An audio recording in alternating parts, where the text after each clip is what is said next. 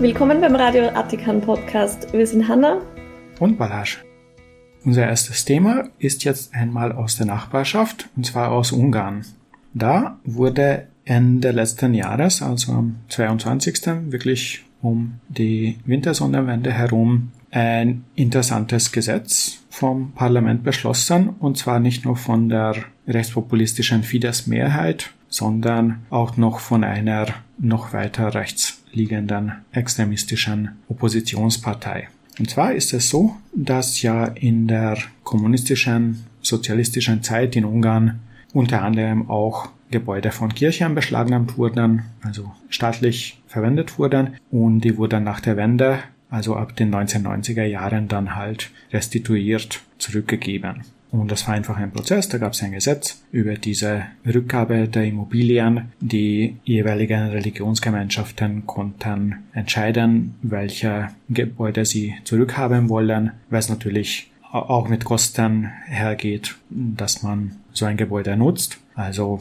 das lief dann und 2012 wurde eigentlich feierlich verkündet, dass dieser Prozess abgeschlossen ist. Alle Kirchen haben jetzt alle ihre Gebäude, die sie vorher hatten, zurückerhalten und wenn sie sie nicht wollten, eine entsprechende Geldablösung. Also eigentlich waren zehn Jahre lang alle zufrieden und jetzt kam plötzlich dieses Gesetz, wo drinnen steht, dass Religionsgemeinschaften solche öffentliche Gebäude, also Gebäude, die dem Staat oder einer Gemeinde, also Dorf, Stadt etc. gehören, einfach für sich beanspruchen können, wenn sie sie nutzen für ihre Zwecke. Das heißt, eine Kirche kann sagen, hey, das ist dieses Gebäude, das hat mir zwar nie gehört, das habe ich zwar auch nie mitfinanziert, aber jetzt nutze ich es als Schule und ich hätte es bitte gern. Und dann muss der Staat oder die Gemeinde dieses Gebäude einfach offiziell übertragen für 0 Euro.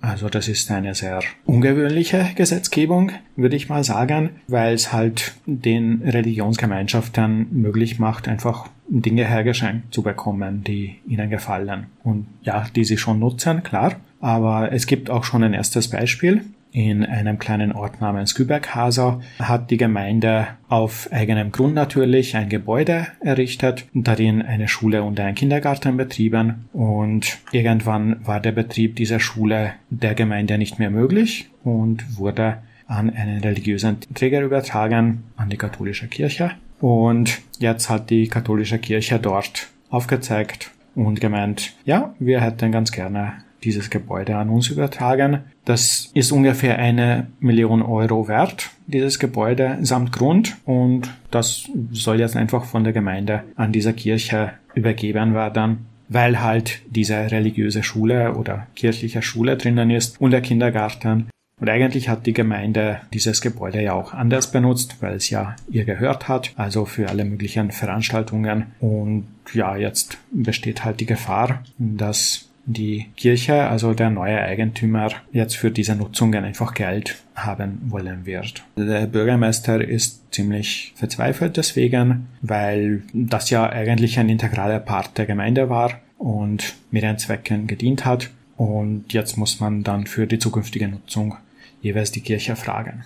Es ist in Ungarn generell so, dass die Regierung die Kirchen möglichst versucht für sich zu vereinnahmen zumindest solange sie noch Stimmvieh bringen, also Menschen, die für sie abstimmen. Es gab natürlich viele Beispiele, wo in der Kirche im Gottesdienst Druck ausgeübt wurde, dass man bitte doch die Fidesz wählen soll. Und es ist ein bisschen eine Zuckerbrot- und Peitsche-Politik. In Ungarn gibt es ja keine Finanzierung der Religionsgemeinschaften durch die Mitglieder, also keine Kirchensteuer oder Kirchenbeiträge, sondern die Kirchen leben aus Spenden und aus staatlichen Förderungen.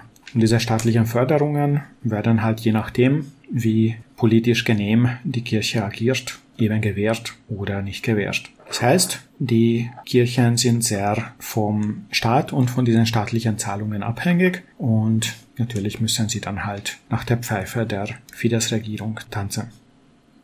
Ein Beispiel für diese Entwicklung war dass viele Schulen, hauptsächlich am Land, also in Gemeinden, wo sich die finanzielle Lage schlechter entwickelt hat, in religiöse Trägerschaft übergeben werden mussten. Das heißt, obwohl in ganz Europa eigentlich die Religiosität zurückgeht und in Ungarn schon mal nicht sehr hoch war, vor 10, 20, 30 Jahren, sind jetzt doppelt so viele Schülerinnen und Schüler in Schulen mit einer kirchlichen Trägerschaft. Und das bedeutet natürlich, dass sie dort staatlich finanzierten Religionsunterricht erhalten und so weiter und halt die Werte dieser Kirche, mit der sie sich großteils eigentlich nicht identifizieren, mitgeteilt bekommen. Die größte Kirche in Ungarn ist die katholische, aber es gibt auch relativ viele evangelische Menschen und auch sowas wie Baptisten und andere sind mehr oder weniger verbreitet.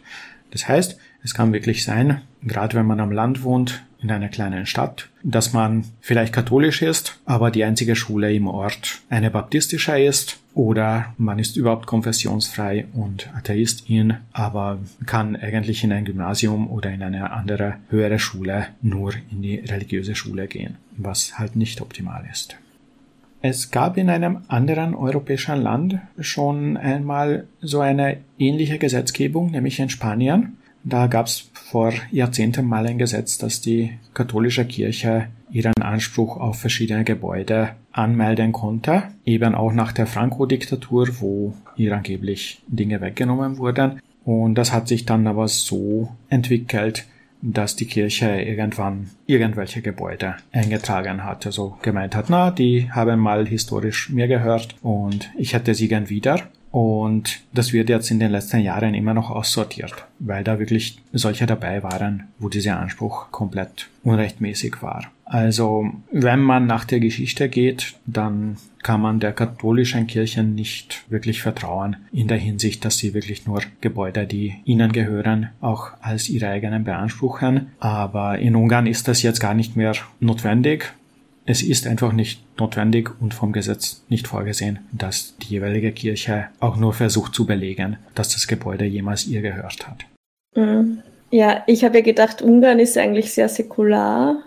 Ungarn war relativ säkular in der sozialistischen Zeit, aber an sich waren die Religionsgemeinschaften schon geduldet und erlaubt, weil halt auch die Machthaber wussten, dass, dass das ein Ventil ist was viele mhm. Leute brauchen. Dann ist nach 1990, nach der Wende, etwas wieder aufwärts gegangen mit den Kirchen, weil viele sich einfach wieder getraut haben, aus einer falsch oder richtig verstandenen Familientradition zu sagen, ah, ich bin wirklich katholisch und haben auch wieder ihr Kinder taufen lassen und so. Aber wie in jedem entwickelten europäischen Land geht die Religiosität auch zurück. Im Herbst gab es eine Volkszählung in Ungarn und da wird allgemein erwartet, dass der Anteil der Christen, und zwar alle Christen, nicht nur Katholiken, unter 50 Prozent fällt. Das heißt, das ganze Gerede von Ungarn als christlicher Nation wird dann noch absurder sein als heute.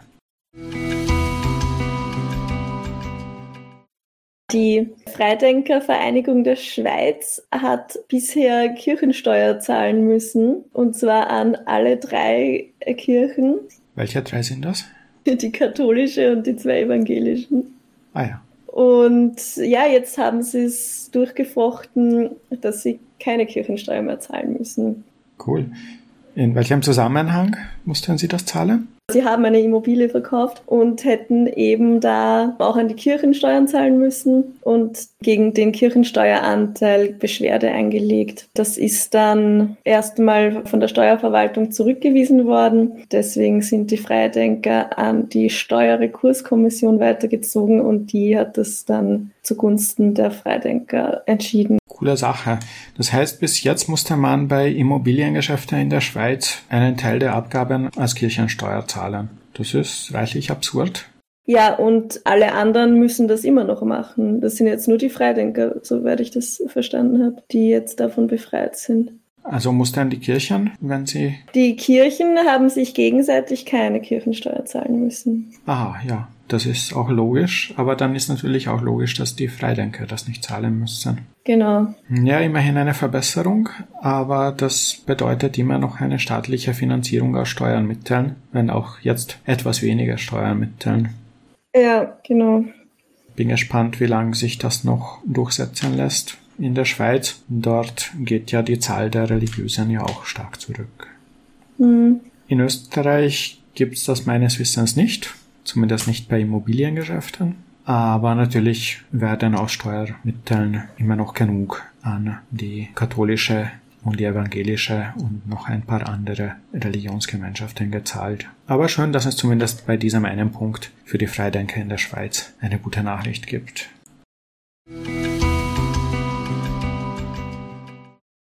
In Südösterreich gibt es jetzt in den letzten Wochen in zwei Bundesländern jeweils einen Masernausbruch. Also begonnen hat es in Graz da werden schon sieben Kinder in einer Klinik behandelt und dann gab es eine Woche später auch in Kärnten den ersten aktuellen Fall.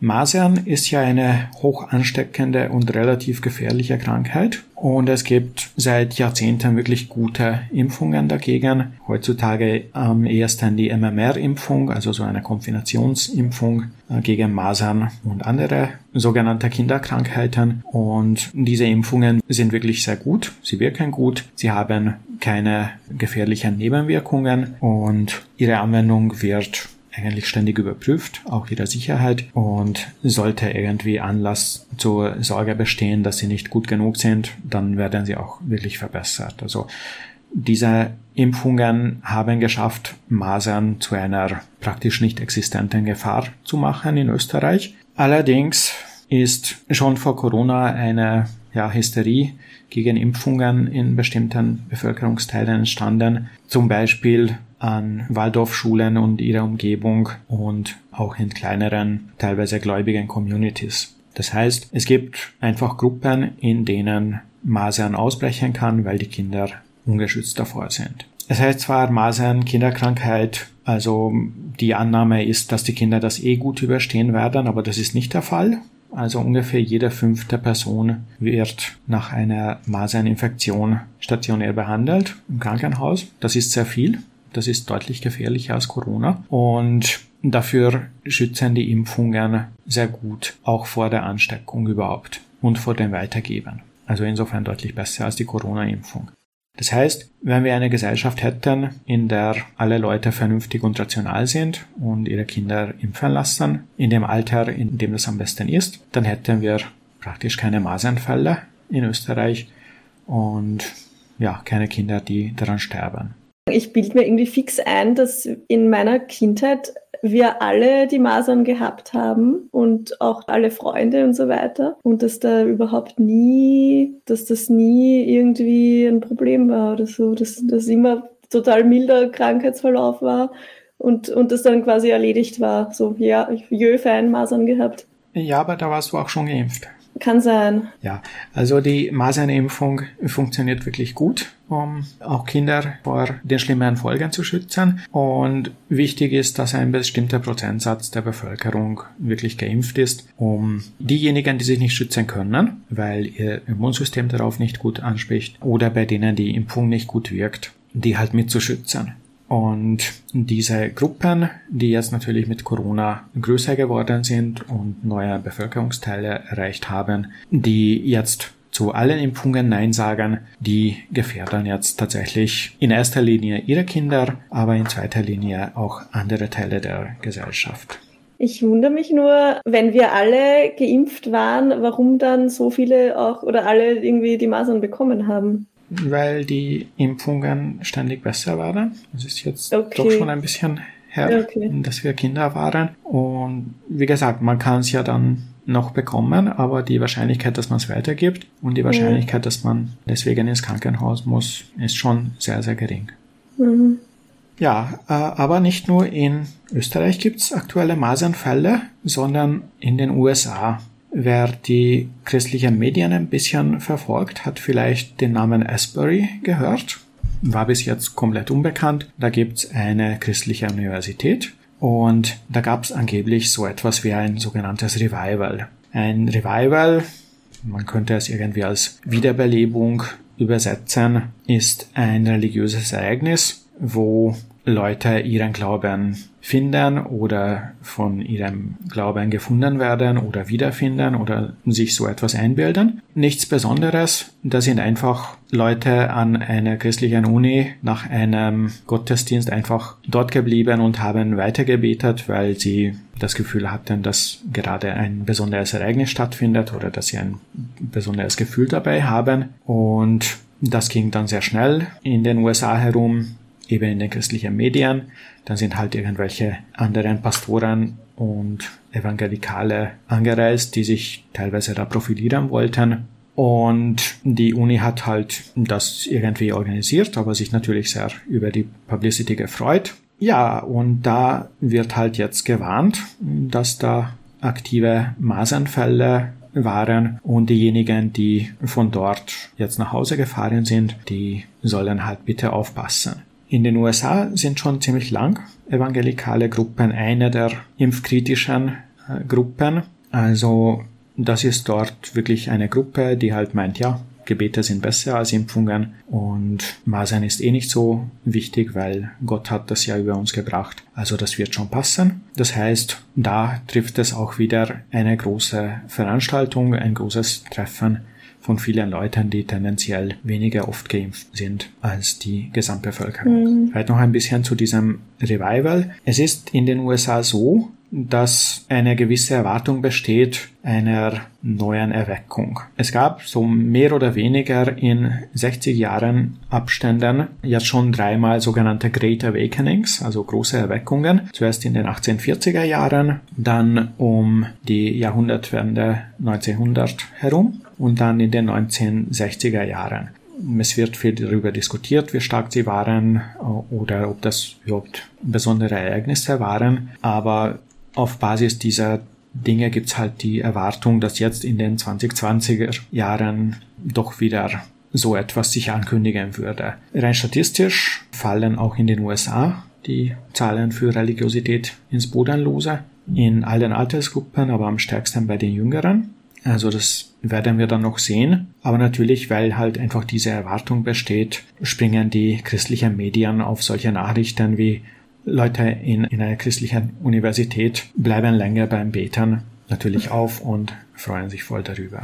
Ja, ich kann mir auch vorstellen, dass für viele Leute Impfgegner, die denken sich halt, ja gut, wenn mein Kind stirbt, dann ist es halt Gott gewollt oder so und dann kommt es ins Paradies und bla bla. Und wenn du jetzt, also wenn das Kind an den Masern stirbt oder so oder an der Krankheit und wenn du jetzt dein Kind impfen lässt und dann bekommt es tatsächlich, kommt es zu irgendwelchen Komplikationen und es stirbt daran oder wird irgendwie schwer geschädigt gesundheitlich. Dann hast du halt das Feindbild Pharmaindustrie und also dann, dann hast du wirklich einen, einen personifizierten Feind, über den du dann halt zornig bist. Ja, Absolut. Da kommt hinzu, dass viele Leute die Wahrscheinlichkeiten von Ereignissen nicht richtig zuordnen und einschätzen können. Mhm. Ja. Wenn man die Situation hat, dass man mit dem zwei Wochen alten Baby zum Impfen fährt und dann von einem Auto überfahren wird, dann würde niemand sagen, hm, scheiß Impfungen, ja. böse Pharmalobby.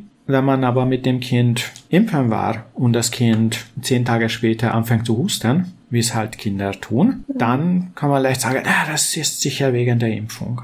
Ja. Und natürlich auch die andere Seite, Gemeinschaften, die sehr stark Gottes Willen betonen und dass es eigentlich eh wurscht ist, dass man stirbt, weil es nachher eh nur besser wird, die können schon dazu neigen, das konkrete Leben einzelner Personen als weniger wichtig zu betrachten, als sozusagen Gottes Willen oder ihre Interpretation davon zu interpretieren und durchzusetzen. Das war's auch schon für diese Folge. Danke fürs Zuhören. Wenn ihr Feedback geben wollt, jede Folge hat einen eigenen Chatraum. Da könnt ihr einfach auch am Handy den entsprechenden Link in den Shownotes anklicken und ihr seid sofort in diesem Chatroom. Da muss man sich nicht mal registrieren. Es reicht einfach den Namen einzugeben und da könnt ihr eure Gedanken, Korrekturen, Tipps und so weiter leicht eintragen. Es gibt auch eine Signal-Gruppe, also im Instant Messenger Signal. Da kann man sich generell anmelden und halt generell diskutieren, nicht nur über Sendungen und Folgen, sondern allgemein über Themen, die wir da im Podcast behandeln. unser Ziel ist, dass da eine Community entsteht.